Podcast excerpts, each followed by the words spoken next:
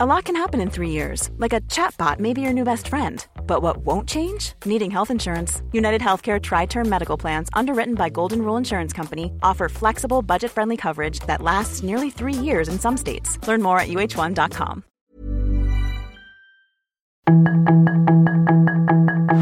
Tarde a tarde, lo que necesitas saber de forma ligera con un tono accesible. Solórzano, el referente informativo.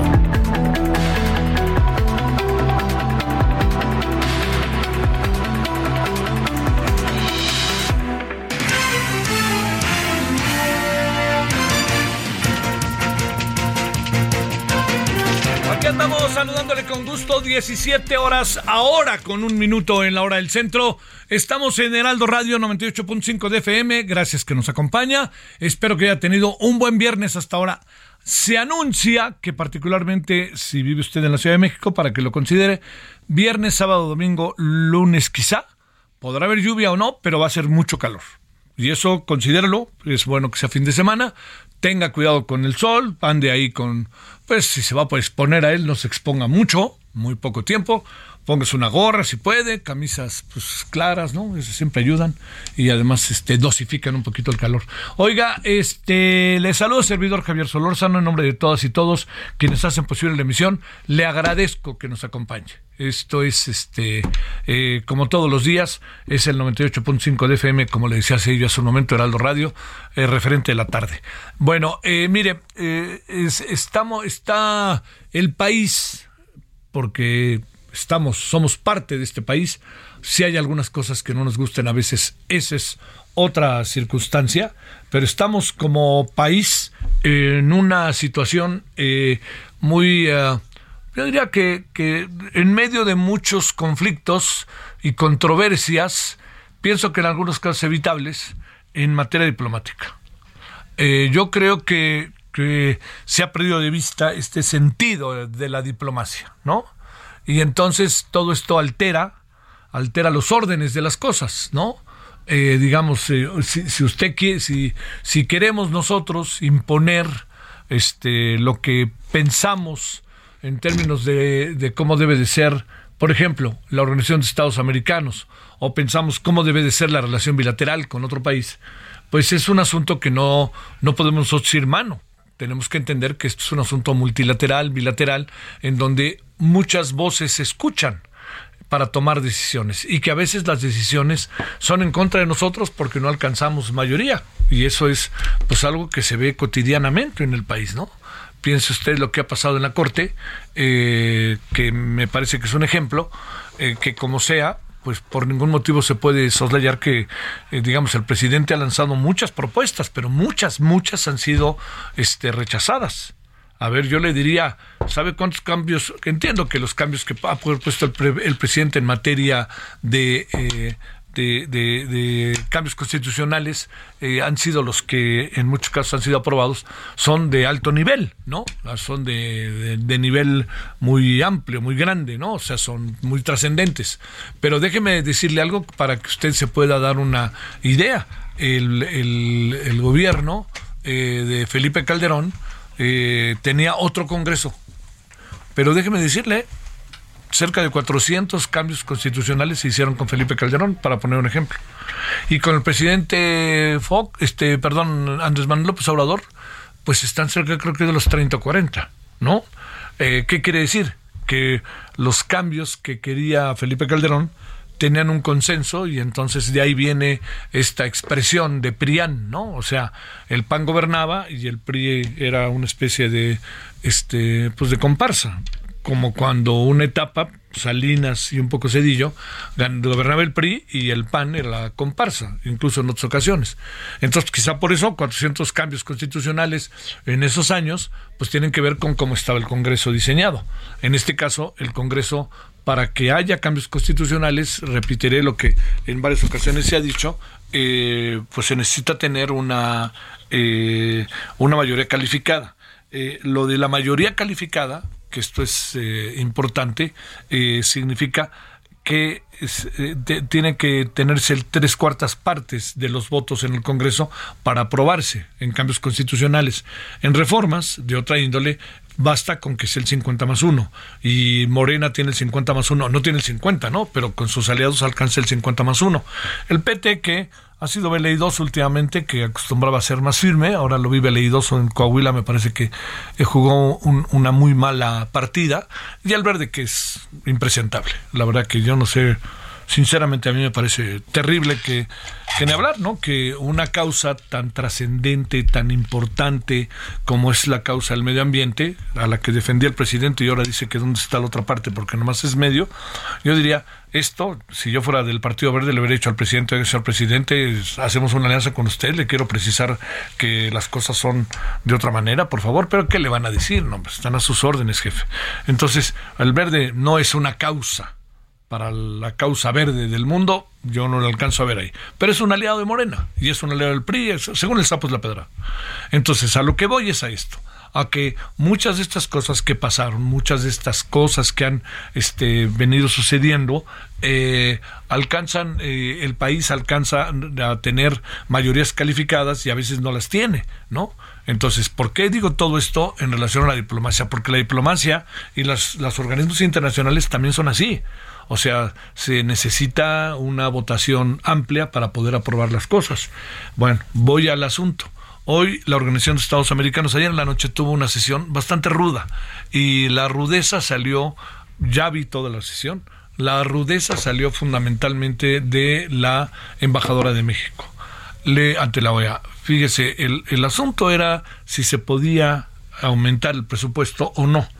Había una explicación del por qué se está pidiendo que se levante, que se incremente el, este, eh, que se, que se, esto pueda, ¿no?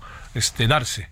Eh, y es la razón principal es que eh, había un consenso y además se requería para diferentes causas que justificaba la dirigencia de la OEA, la comisión de la OEA encargada del presupuesto del por qué tenía, por qué se podía incrementar. Bueno, Salió ahí con una, este, con un discurso a la embajadora eh, sumamente este, irascible, violento, y se ve que no nos llevamos bien con la OEA, pero eso no lleva a que nosotros hagamos, en términos este, de reuniones de esta naturaleza, pues nuestra, nuestro disgusto con la OEA. Yo no creo que la OEA sea una gran organización, creo que sea diluido, pero sigue siendo lo que permite al continente americano estar cohesionado, unido, reunido en momentos de crisis. A veces no da resultado, a veces no da resultado resultados.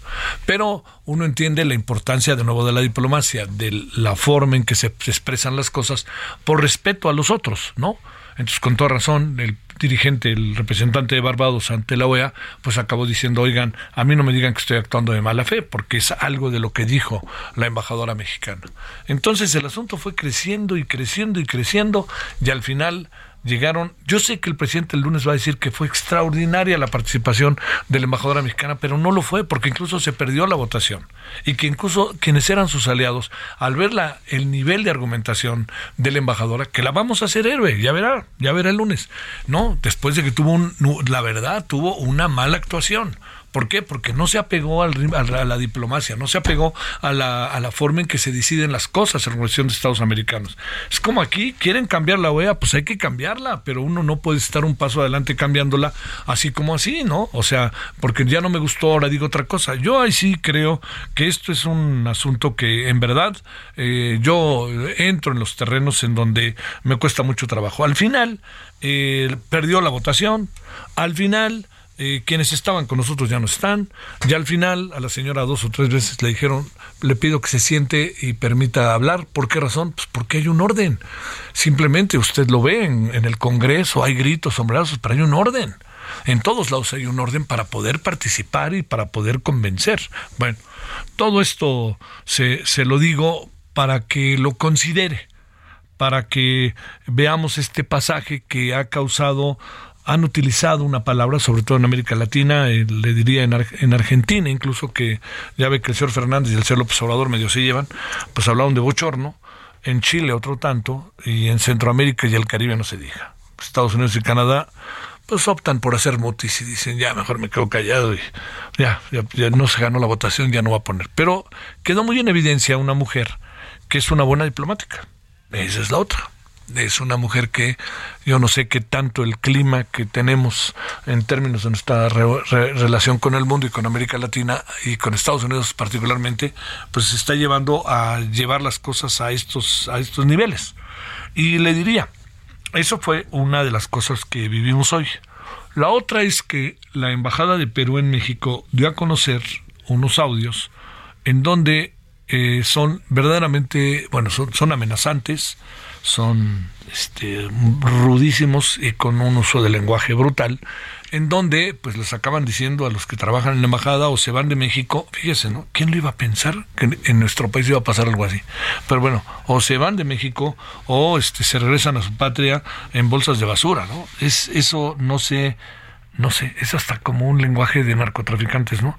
Pero yo me pregunto, ¿realmente por qué, por qué estamos llegando a esto? ¿Por qué se deteriora de la manera en que se está deteriorando la imagen de México ante la OEA?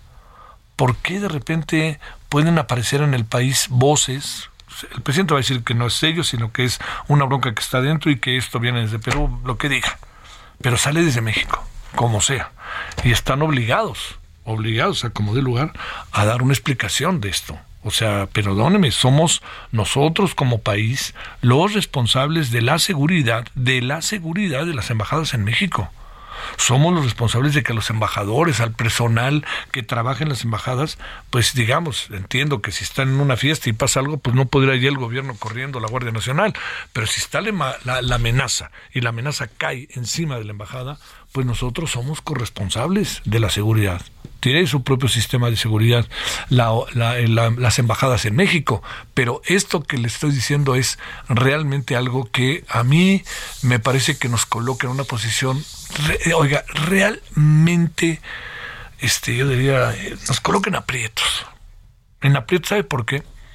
Porque aquí, como todo en la vida, lo que hace muy diferentes a las cosas es que uno entiende que se meten problemas, etcétera, pero uno, en términos de país, de nación, diplomacia, orden internacional, mundo, Perú, OEA, pues uno tiene que tener remedio y trapito.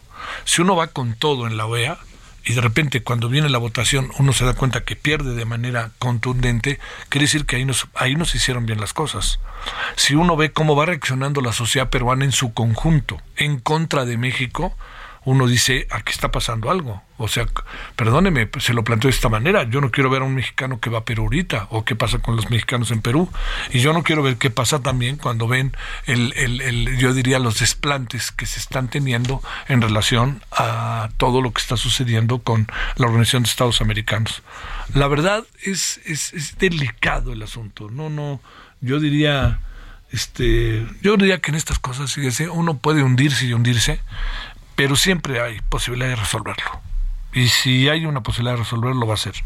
Pero me temo, sin, sin adelantarme, porque no sé cuál va a ser la reacción, pero me temo que, que pues, la embajadora va a acabar siendo una heroína. Vean cómo defendió al país y defendió a los pueblos. Cinco, porque todos los otros votaron en contra. Y el tema de Perú va a decir, nosotros no tenemos nada que ver. Quién sabe qué pasó ahí. Nosotros lo sentimos mucho y este vamos a cuidar. Y ya pusimos vigilancia y colorín colorado. Todo esto forma parte de un estado de ánimo que se ha ido construyendo a lo largo de los últimos años.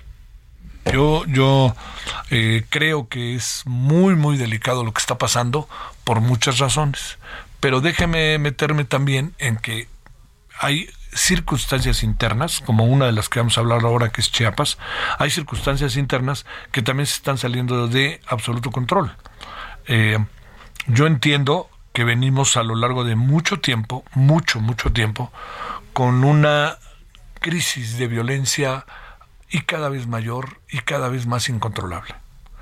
O sea, yo estoy convencido, este gobierno no empezó todo esto. Este gobierno tomó la estafeta y este gobierno está obligado, obligado a tratar de resolver el problema porque incluso eso lo prometió en campaña y lo prometió en los primeros días de la presidencia y lo ha venido prometiendo, ¿no? Vamos a las raíces, abrazos no balazos, etcétera. Pero tenemos una crisis de seguridad que lleva a una cifra de personas muertas la más alta y todavía no acaba el sexenio de los últimas de las últimas dos décadas de los últimos tres sexenios, ¿no? Entonces, aquí le pregunto, nos debemos de preguntar qué no estamos haciendo bien qué no está haciendo bien el gobierno. O sea, es muy fácil señalar al gobierno, ¿no?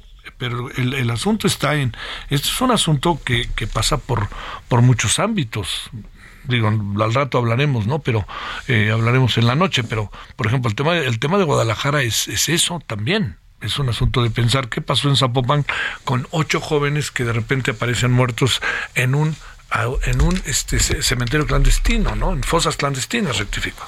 Entonces, es, es un momento complicado, pero lo que sí le digo que me parece, yo diría, lo que a mí me parece que está muy a la mano, eh, digamos, como, es que la palabra no sé si a rectificar, pero que está muy a la mano eh, digamos, entrar en un terreno, ándele, de mayor razonamiento, diría es el caso de Perú y es el caso de la Organización de Estados Americanos. Porque andamos, la verdad se lo digo, ¿no? Disparando para un lado, para otro, un juego pirotécnico verbal en donde pues las cosas claro que trascienden, las cosas claro que a la gente le pegan. Y imagínese usted que dice, yo estoy viendo que actúan con mala fe y de repente el de Barrado se para y le dice, no puedo permitir que a mí me digan que yo actúo de mala fe. Yo vengo representando a mi país en el marco de, bueno, todo eso, ¿no? Es, eso es, eh, bueno, yo sí le digo que eso es una de las cosas, este, es de las cosas más delicadas que ha vivido en la diplomacia este sexenio. ¿eh? Es una de las más porque además yo le insisto, en lugar de tener un ser recular y decir, bueno, las cosas van para acá, yo quería expresar esto, va a ver, le van a echar porras al ratito, no más puedan, y en la noche no más puedan, y el lunes va a ver, ¿no? Hasta la van a traer, y vamos a ver, y nos vamos a salir de la OEA porque nos tratan mal. Wow, wow, wow, eso no va por ahí, no va por ahí. Señor Marcelo Orar, yo entiendo muy bien todo lo que usted ha venido haciendo como canciller, pero le debo decir que hace un rato que usted no es canciller. Así de sencillo. Hace un rato que usted está pensando en la presidencia, cuestión que es legítimo, pero yo creo que señor, hágase un lado, señora Dan Augusto, hágase un lado, y señora Claudia Sheinbaum, hágase un lado, batallen en el interior de su partido, vean cómo pueden resolver las cosas, pero no hagan que lo que estamos viviendo ahora en la Ciudad de México, en la Secretaría de Gobernación, en la Cancillería, todo esto forma parte de algo que no podemos en este momento por ningún motivo aceptar. Así yo le diría, esto no se puede aceptar. Tenemos que cambiar y tenemos que entender, son tiempos políticos, están en su derecho. Pero nomás acaben las elecciones del domingo, yo diría, empecemos a, empecemos a enderezar las cosas por otro lado, ¿no? Empecemos a moverlas por otro lado. Es evidente para mí se enojan conmigo, pero es evidente que va a ganar uno de esos tres, de no ser que aparezca un cuarto del propio partido. Pero Morena difícilmente va a perder. El domingo vamos a tener una ratificación de todo ello, pero no va por ahí. Por favor, ¿no? O sea, no podemos estar juguete. Yo me pregunto, ¿la, ¿la Cancillería sabía lo que dijo la señora en la Organización de Estados Americanos, la señora embajadora o no? La Cancillería ya estuvo al tanto, ya habló con el gobierno de Perú para decirle, oiga, lo sentimos mucho lo que pasó, más allá de las diferencias que tenemos, inmediatamente ya estamos actuando, ya lo hicieron. No, no, es, es este, ya hablaron y dijeron, a ver, todos estos gobiernos este, estatales de la Unión Americana de Estados Unidos que ya mandaron este, soldados a la frontera sur, que ni siquiera colindan con México, ¿ya hicimos algo o no? No, no, pues si el discurso es la mañanera y no la alta política, pues sí estamos la verdad, la verdad, un poquito fuera de la base. Difícil, ¿eh? Difícil, créame que yo soy altamente este positivo y propositivo, pero se ve difícil, se ve muy difícil lo que anda pasando en estos días. Bueno, ¿qué le parece si vamos a otras cosas? Por ejemplo, lo que anda pasando en el sureste mexicano. 17, 18 en la 17, 19 en hora del centro. Solórzano, el referente informativo.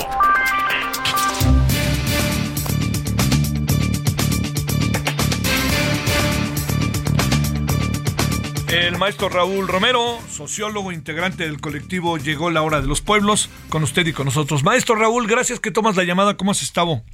Muy buenas tardes, Javier. Un saludo a ti y a tu auditorio. Todo bien por acá. Gracias por tu tiempo. Eh, ha habido una manifestación, son pocas, pero cuando hablan se convierten en frases fuertes y en acciones fuertes de parte del ZLN pero acaba de decir de la posibilidad de una guerra civil en el sur de México. Raúl, ¿qué anda pasando, qué anda pasando en el sur para llegar a pensar esto?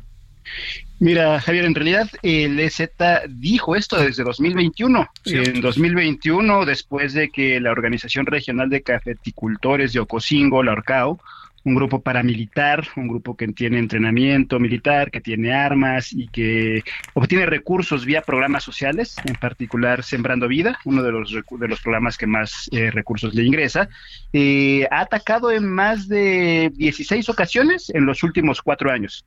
Tiene mucho más, ¿eh? es un conflicto histórico, por lo menos desde 2001. Lo centramos en el periodo actual para, digo, también atribuir las responsabilidades a cada gobierno que le toca. En ah. los gobiernos patados también lo hemos insistido y también lo hemos señalado. Y en los últimos cuatro años este, este grupo paramilitar ha atacado en más de 16 ocasiones. La última empezó el 22 de mayo. Durante cinco días estuvo bajo fuego una comunidad, la comunidad de Moisés Sigandi, una comunidad autónoma zapatista y resultó gravemente herido Jorge López Santis, un base de apoyo zapatista.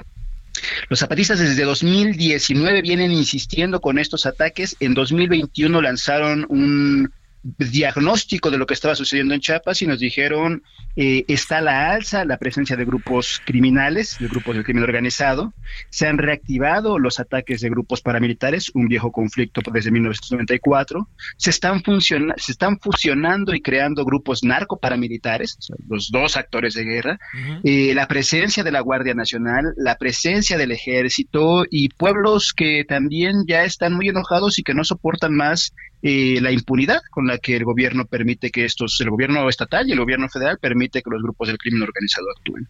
Todo este escenario, además, con una profunda descomposición social, eh, jóvenes siendo víctimas de la leva, de reclutamiento forzado, pues, ¿no? Eh, una alza en el tráfico de personas con personas migrantes, fenómenos gravísimos como el de prostitución y fenómenos como el que ahora le llaman etnoporno, ¿no? Que es decir, prostitución con personas indígenas, eh, pornografía con personas indígenas, un, deterioro gravísimo que nosotros hemos visto, hemos diagnosticado que es parte de la guerra que desde hace 30 años se veíamos en Ciudad Juárez, en Chihuahua, en Tijuana, eh, de esta guerra entre grupos de crimen organizado vinculados con sectores políticos y vinculados con sectores empresariales, hoy prácticamente inundando todo el país y haciendo de Chiapas el epicentro de este, de este momento actual del conflicto. Antes fue Guerrero, antes fue Michoacán, antes fue Tamaulipas, antes fue Veracruz, hoy es Chiapas. La situación eh, concreta con el tema de Chiapas, pues es que los, los pueblos zapatistas y otros pueblos que están ahí, eh, pues tienen una tradición de resistencia, tienen una tradición de defender sus territorios, de defender sus vidas y eh, nos preocupa que esto pueda llegar a un nivel mayor todavía si no se interviene directamente desde el gobierno. A ver, Raúl, para ir cerrando, este, te pregunto, eh, ¿qué, pasa con la vida cotidiana zapatista? ¿Se está viendo afectada? Y segundo, ¿qué te hace pensar que las cosas se hayan ido dirigiendo hacia allá después de pasar por otros estados, Guerrero, incluso Puebla, algunas zonas, frontera Puebla-Veracruz, en fin? Eh, lo primero, mira, hasta hoy eh, los zapatistas son una referencialidad para muchos pueblos indígenas. Eh, la conquista de su autonomía y de su autogobierno les ha permitido construir escuelas, hospitales, cines, centros culturales, un nivel de política social que incluso es reconocida por actores internacionales y por el propio gobierno. Varios gobiernos de México han reconocido el nivel de atención que generan los propios zapatistas y efectivamente los ataques de grupos paramilitares afectan en la vida cotidiana, dado que en muchas ocasiones estos grupos envenenan el agua, envenenan el ganado, queman escuelas, queman las eh, bodegas de café, atacan a las mujeres, es decir, viven día a día en el terror y en la amenaza de ser atacados por estos grupos. ¿Qué nos hace pensar que la guerra se ha extendido hasta ese nivel? Pues prácticamente eh, este, esta impunidad garantizada desde el Estado, esta permisibilidad que eh, desde el Estado que ha permitido que prácticamente los grupos del crimen organizado hoy se conviertan en verdaderas corporaciones transnacionales que tienen prácticamente presencia en todo el país, que están hasta allá y en este caso en particular que están disputando el territorio del sureste mexicano frente a grandes megaproyectos como el Tren Maya y el Corredor Interoceánico. La ah. disputa por los territorios y el control de mercados con esos proyectos es clave para este problema. Claro. A ver, una última, este, si se puede en breve la respuesta. Este, el gobierno de López Obrador un gobierno que uno diría que por casi que por simpatía natural habría hacia el zapatismo, no ha pasado nada, ¿verdad? No ha dicho nada. Ni el gobierno, ni el presidente, ni el secretario de gobernación, ni el gobernador del estado. Sale. Raúl, ahí seguiremos a ver si la semana que entra volvemos a hablar si tú no tienes inconveniente. 8 de junio nos estaremos movilizando para exigir paz en Chiapas y desde luego podemos ir platicando. ¿Te parece que hablemos el 8, no? Perfecto, estamos a la orden. Muchas gracias. Bueno, Un abrazo por allá. Gracias para ti, el maestro Raúl Romero. ¿Cómo ve el sureste mexicano? Chiapas, que se ve aislado de esto, todo lo contrario. Y ahí hay movilizaciones. Pausa. El referente informativo regresa luego de una pausa.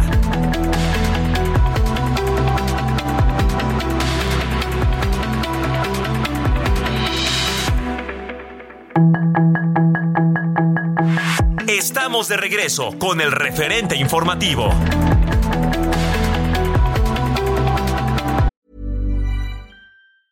Hey, it's Ryan Reynolds, and I'm here with Keith, co star of my upcoming film, If, only in theaters, May 17th. Do you want to tell people the big news?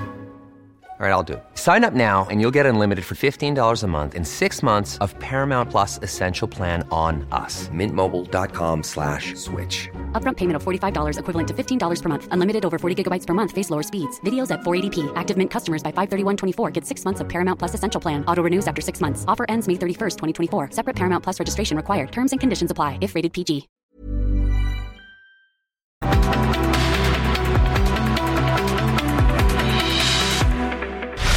En el referente informativo le presentamos información relevante.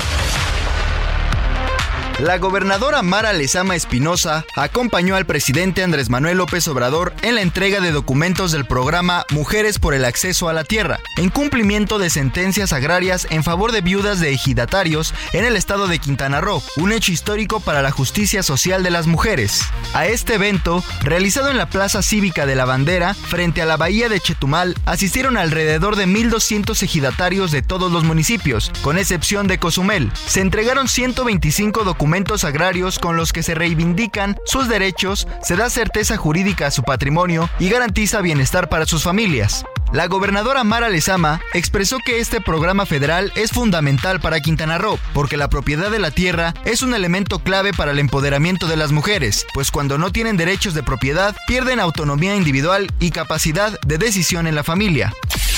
Grupo México confirma cierre de participación en Tren Maya. Solórzano, el referente informativo.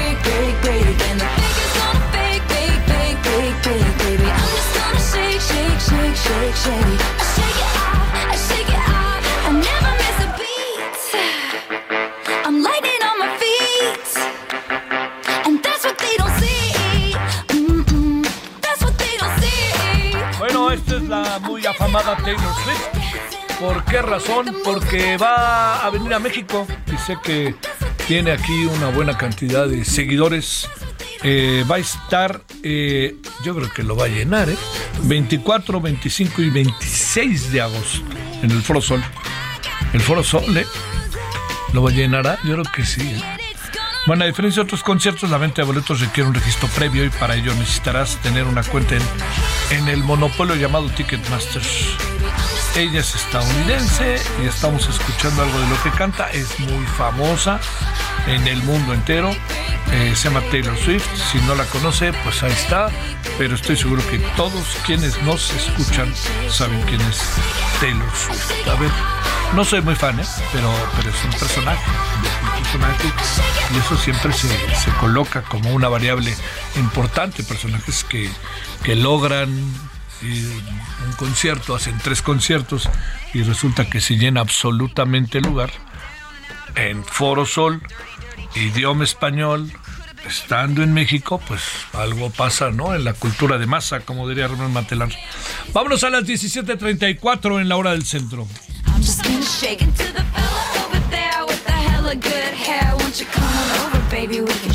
Shake, shake.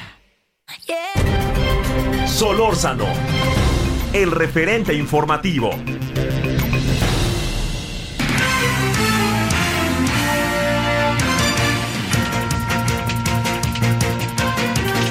Mayeli Mariscal, cuéntanos qué es lo último sobre este caso del call center de los ocho jóvenes que fueron, este, pues sí, asesinados. ¿Cómo has estado, Mayeli?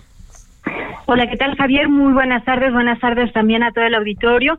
Pues al mediodía, prácticamente a las 3 de la tarde, tuvimos entrevista con el fiscal Luis Joaquín Méndez Ruiz, eh, quien habló de este, eh, pues, esta información que desde el día de ayer se les notificó a los familiares de estas ocho personas desaparecidas en donde sí hay características físicas eh, que coinciden precisamente con estas personas.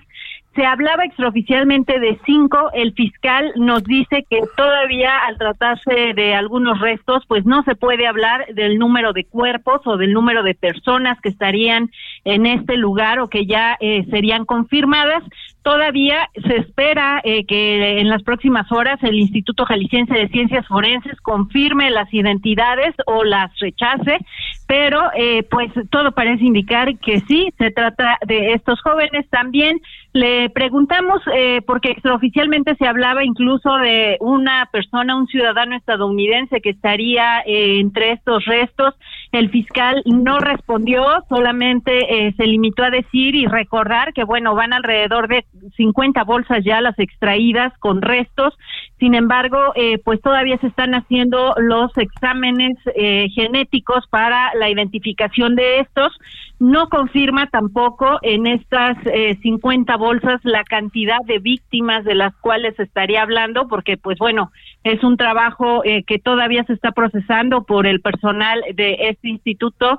Y también pues eh, el día de hoy se espera que tenga reunión con los familiares de estas ocho personas para brindarles mayores eh, eh, pues datos, actualización sobre posibles ya esperemos eh, pues confirmaciones de estas de estos exámenes.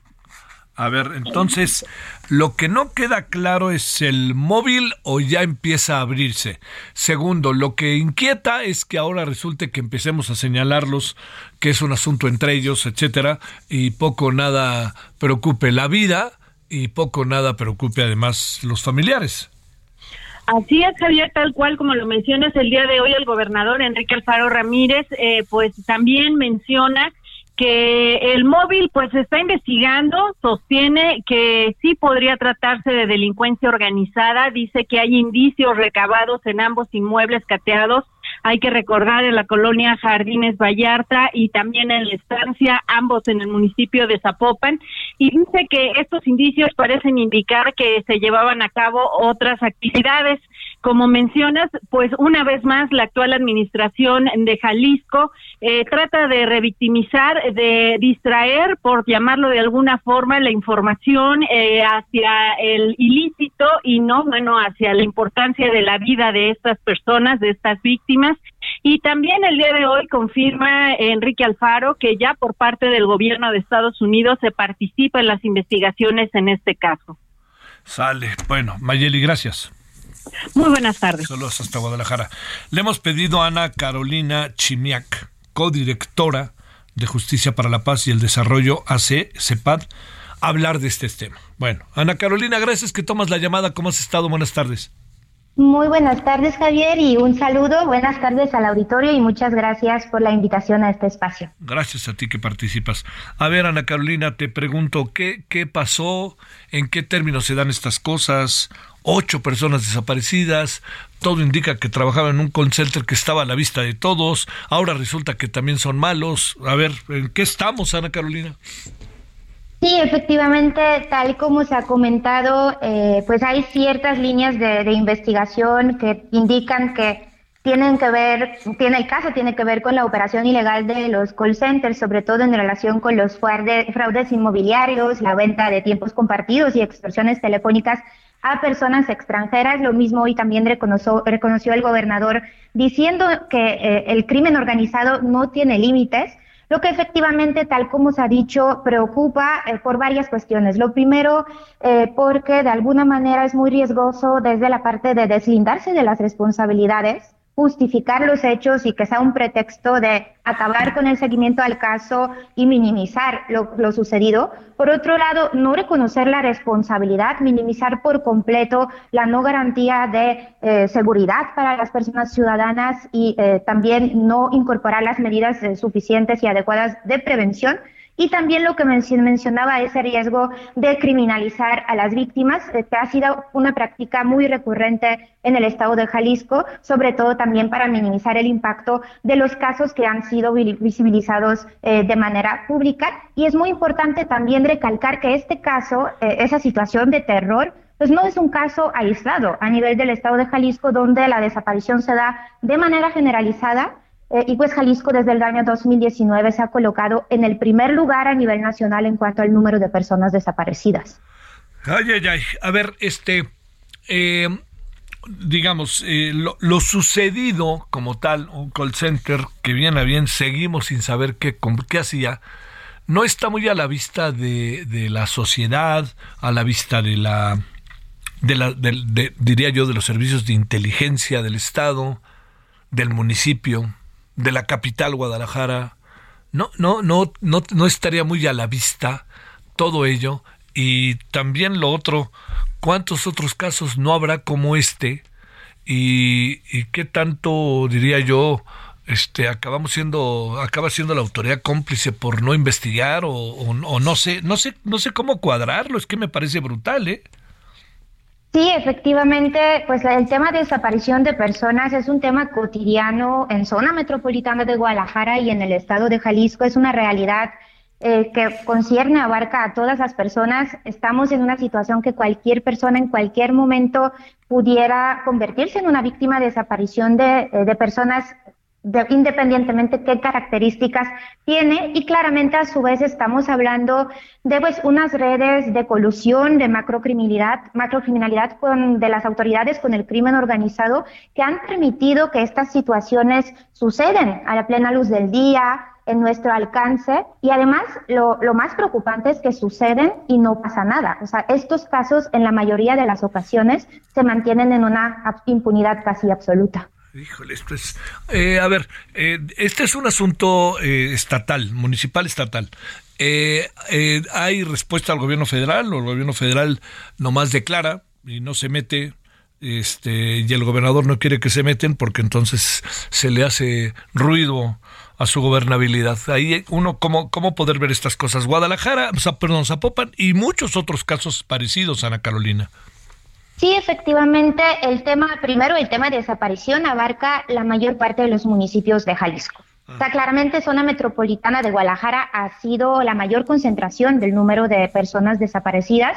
Sin embargo, es una problemática, como mencionaba antes, generalizada a nivel eh, pues de todo el estado.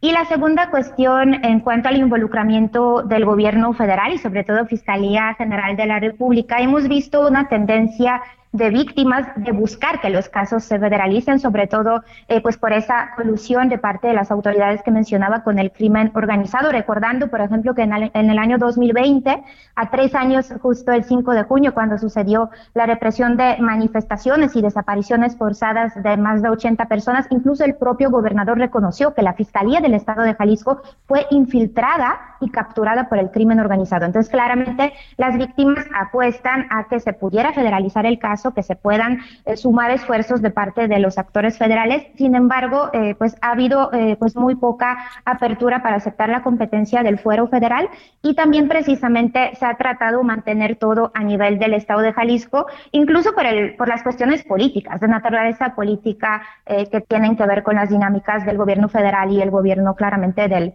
del Estado de, Jalisco. Uy, uy, uy. A ver, este, ¿qué podrá acabar pasando en este caso?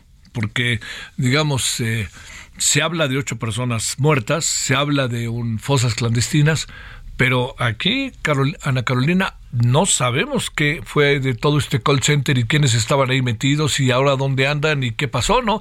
Ya ves que acá en la Ciudad de México también hicieron un operativo y resulta que entraron para llevarse el dinero, este, y luego este se convirtió en un relajo porque no tenían como justificar la acción que habían llevado, pero pues no aparece buena cantidad de dinero y en dólares, ¿no? Sí, claramente. Lo que tendría que pasar, esperamos que pase, es que se realice una investigación exhaustiva de los hechos que se eh, de forma eh, agotadora eh, pueda pues realizar acciones para poder abordar esa línea de investigación que se generó, que se puedan realizar los análisis de contexto, de inteligencia, de redes correspondientes también a todas estas relaciones en cuanto a la operación de, de estos centros.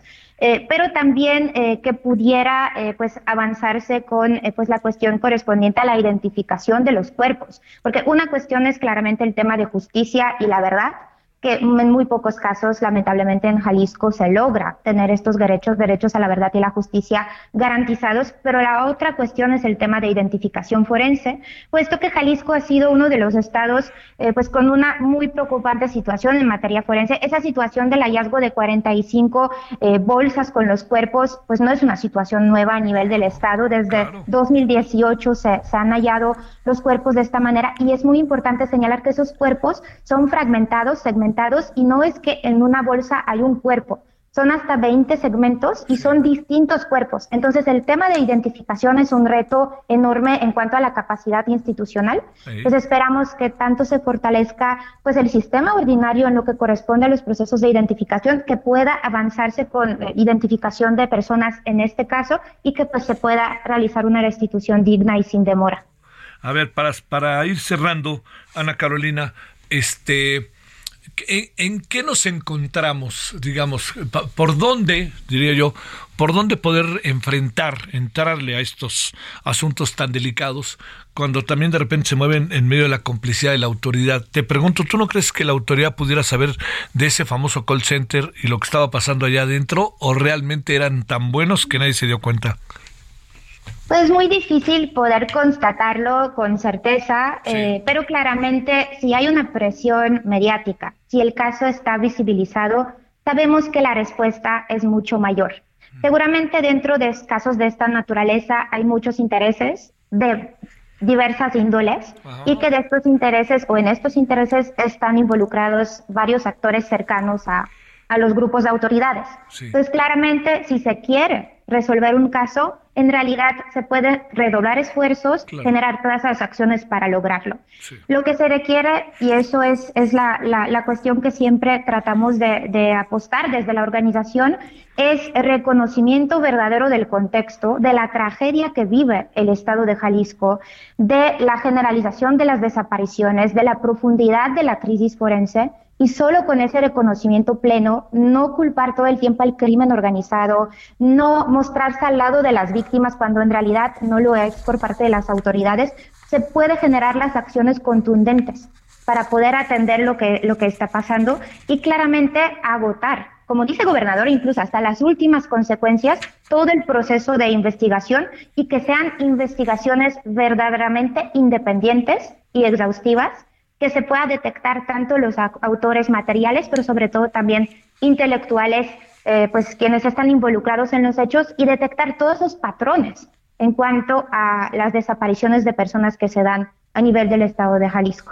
Le mando un gran saludo a Ana Carolina Chimañac. Gracias, eh, codirectora del Centro de Justicia para la Paz y el Desarrollo CEPAD. Eh, ¿Crees que pase algo o hasta aquí llegamos?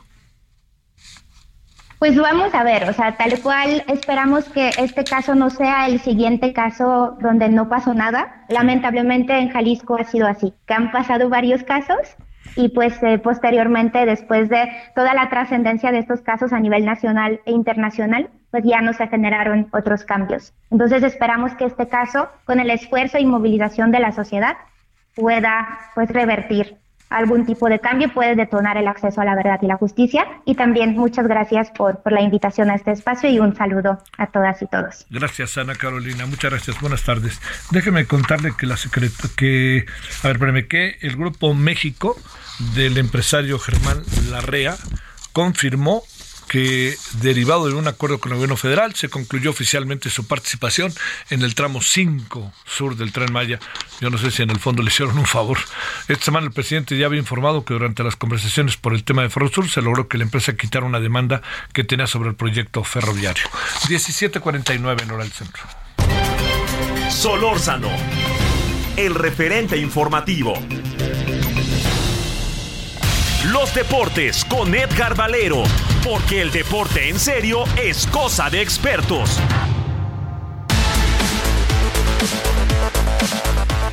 Mi querido Edgar Valero, ¿cómo pinta el fin de semana deportivo? Muchas gracias, ¿cómo has estado?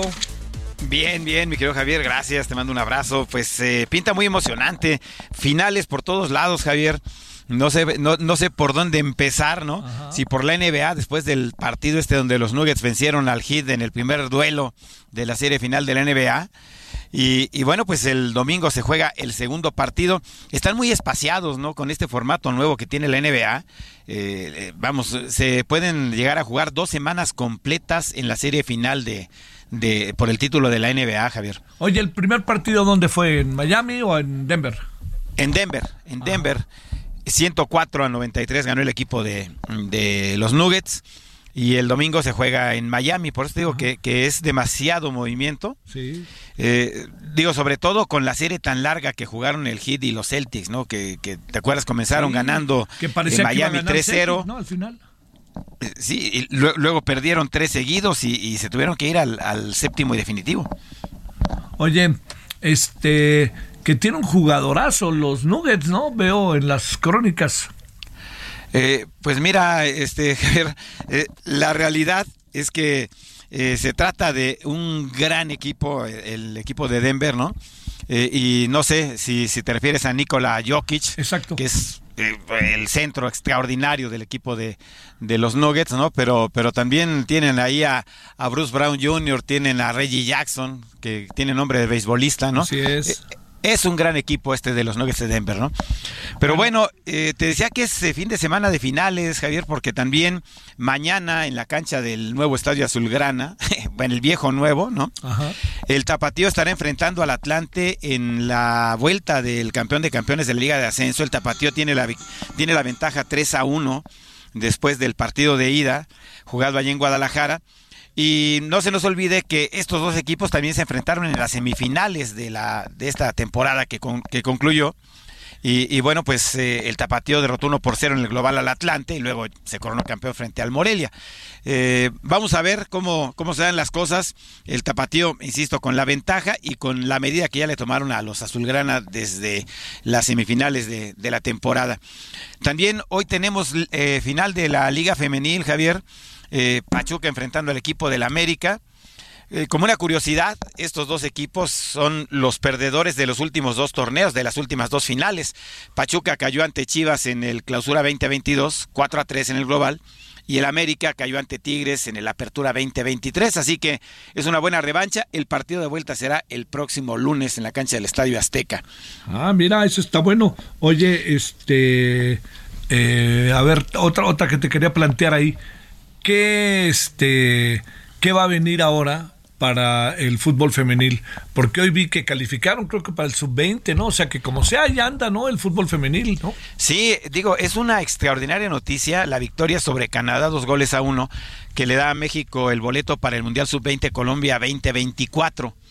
Eh, vamos, se ha, este encuentro, por cierto, fue allá en Santo Domingo, en la República Dominicana. Este estadio olímpico Félix Sánchez, en honor del Superman Sánchez, ¿no? El, eh, campeón olímpico y mundial de, de, de salta, de, de, eh, de los 400 metros con vallas, ¿no? Eh, pues vamos a ver eh, qué sucede con, con, México, que por lo pronto todavía tiene que jugar eh, la final contra quien resulte ganador de la otra semifinal, que se va a jugar, se está jugando de hecho ya entre Estados Unidos y Costa Rica, pero como ya avanzó a la final, México ya tiene el boleto. Pues son buenas noticias, ¿no? La Liga MX creció mucho y eh, vamos a tener esta motivación de un boleto al Mundial luego de que perdimos el de los Juegos Olímpicos y el Sub-23, Uf. pues creo que, que ayuda mucho, Javier. Bueno, oye, y este, tenemos gran premio este fin de semana, ¿verdad? Para cerrar. Así tenemos en España, hoy no le fue muy bien en la segunda práctica, Checo Pérez terminó séptimo, mañana también en Wembley se juega la final de la FA, de la FA Cup o la FA Cup entre el Manchester City y el Manchester United, no se nos olvide que la semana que entra el City jugará contra el Milán en Estambul la final de la Champions League, o sea que hay mucho, mucho para ver este fin de semana. ¿Quién ganará la de la FA Cup, la de Inglaterra, del Gran Bretaña? Pues el, el gran favorito es el City, sin duda alguna, Javier. Eh, que estará tratando, fíjate, en semanas consecutivas, la semana pasada se coronó en la liga, ahora podría ganar la copa y la semana que entra la Champions. En, en tres sábados consecutivos, tener un título en cada fin de semana, pues no es cosa Órale, que, se, que se dé Se muy, ve. muy seguido. No, no, y se ve difícil, no está Y fácil. en España eh, se define también el descenso, Javier. Seis equipos todavía, Cádiz, Getafe, Valencia, Almería, Celta de Vigo y el Valladolid, tratando de no ser el tercero que se vaya a la segunda división. Oye, ¿a poco el español todavía se puede salvar? No, el español ya está muerto. Ya está pelas, ¿verdad? Sí, sí, ya no, ya no le da la diferencia de goles. Bueno. Eh, y el que todavía se puede salvar es el Valladolid, eh, que tiene un punto más justamente, pero eh, están con ellos el Celta, el Almería, el Valencia, el Getafe y el Cádiz. Todos estos Uh. están abajo del equipo de Javier Sal- Aguirre, Javier. Bueno, te mando saludos hasta la noche, Edgar. En la noche nos vemos, gracias. Un abrazo. 21 horas en hora del centro, Heraldo Televisión, el referente de la noche. Hasta el rato. Hasta aquí Solórzano, el referente informativo.